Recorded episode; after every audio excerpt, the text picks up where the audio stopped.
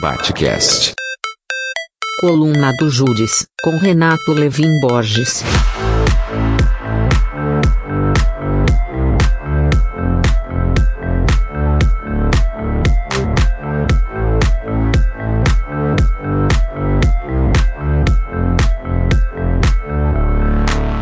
O que a eleição na Colômbia tem a nos dizer sobre o Brasil, América Latina e onda neofascista global? No último domingo, dia 19 de junho, Gustavo Petro e Francia Marques venceram a eleição presidencial no nosso vizinho ao norte.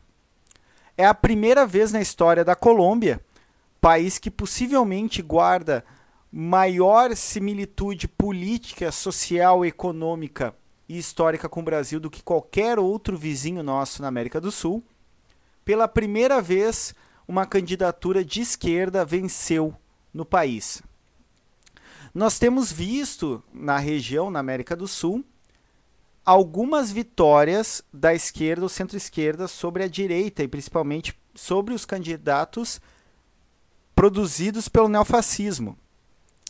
Muito embora Maurício Macri na Argentina não fosse um candidato neofascista, ele representava a direita neoliberal, que é o neoliberalismo, quem fomenta e quem recriou a onda neofascista como resposta principalmente à crise imobiliária de 2008. Nós tivemos a vitória de Arce na Bolívia, pós-golpe Arce do movimento uh, capitaneado por Evo Morales. Nós tivemos a vitória de Gabriel Boric no Chile, recentemente, um candidato da esquerda. Bom, a Colômbia, então, pela primeira vez vai ter uma candidatura de esquerda propriamente no poder. Petro, ele já foi, então, prefeito da capital do país, Bogotá. Ele foi durante a juventude, isso foi muito marcado, ex-guerrilheiro de esquerda, participou do movimento M19. Ele já tentou a candidatura duas vezes antes, em 2010 e 2018, e durante a campanha presidencial, principalmente no segundo turno, quando ele polarizou com Hernandes, um economista, empresário, que fazia uma mescla entre um Trump e Bolsonaro, porque ele era ele é um sujeito uh, que defende meritocracia, que fala muito uh, em questões econômicas, visando o benefício da elite do capital do país e exterior, mas ao mesmo tempo ele tem um discurso extremamente preconceituoso, um discurso uh, anti-imigração, bate muito na questão venezuelana, assim como nosso candidato à reeleição no Brasil, Jair Bolsonaro. E ele venceu por mais que a previsão fosse, a, as projeções davam conta de uma vitória de Hernandes, porque Hernandes teve o apoio de Ivan Duque e, obviamente, do cacique dessa corrente política, que é Uribe. O uribismo na Colômbia é uma corrente política muito forte.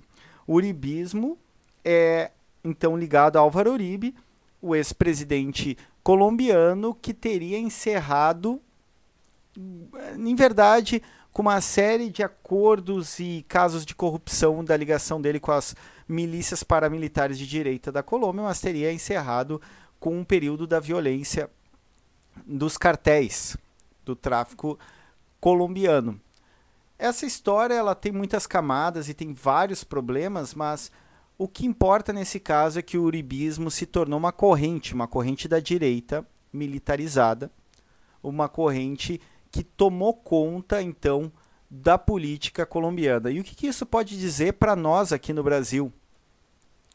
Primeiro que é mais um caso de sucesso da esquerda sobre um candidato da extrema direita. Isso é muito importante no horizonte do nosso imaginário político da América do Sul.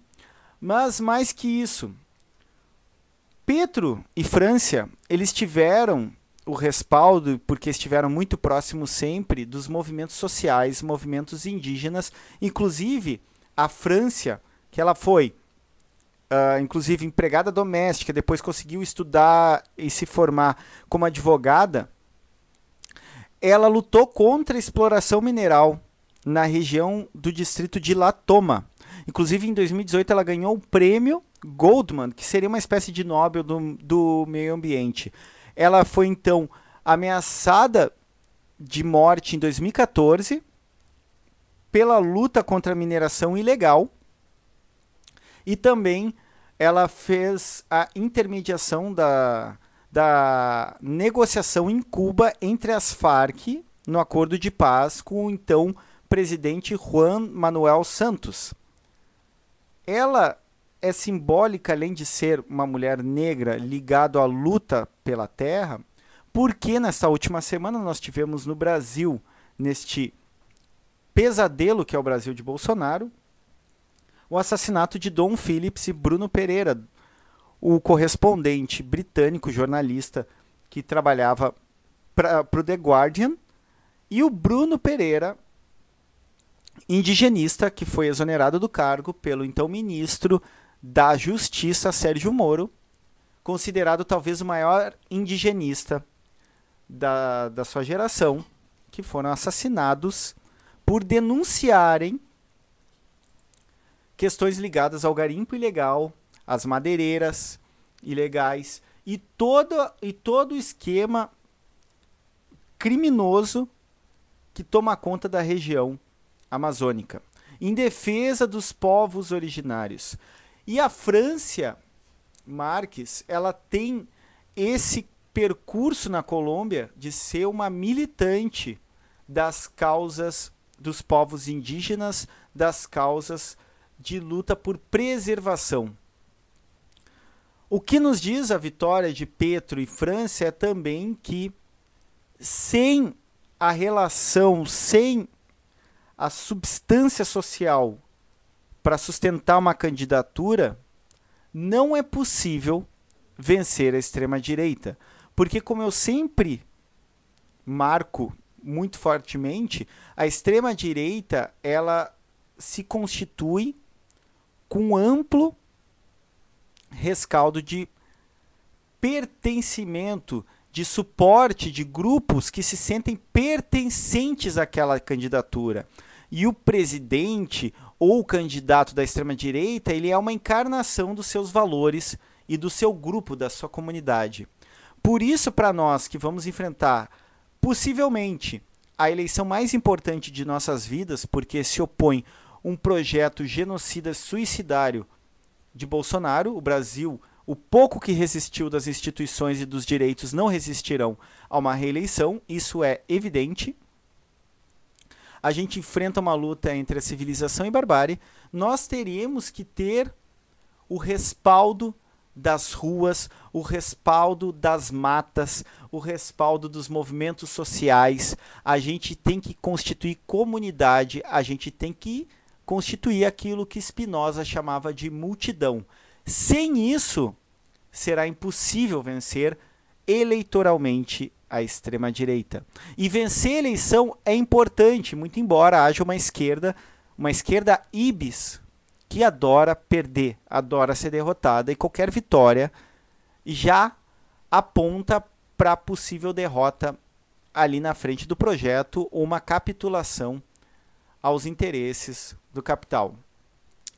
Como nós não somos uma esquerda que quer ter coerência sempre sendo derrotada e se achar superior moralmente por isso, como nós queremos vencer a eleição porque o destino do nosso povo e a nossa própria existência está concentrado nesse momento que será a eleição em outubro entre Lula e Bolsonaro. Há outros candidatos, mas a eleição entre Lula e Bolsonaro, sejamos francos, a gente tem que aprender com os nossos vizinhos bolivianos, chilenos e agora colombianos a criar multidão, a sermos comunidade que deseja conjuntamente um país que respeita os direitos humanos, que acredita na democracia e que promove a igualdade entre raça e gênero. Essa é a coluna de hoje do Judes. Vamos arriba e vamos arriba a Colômbia.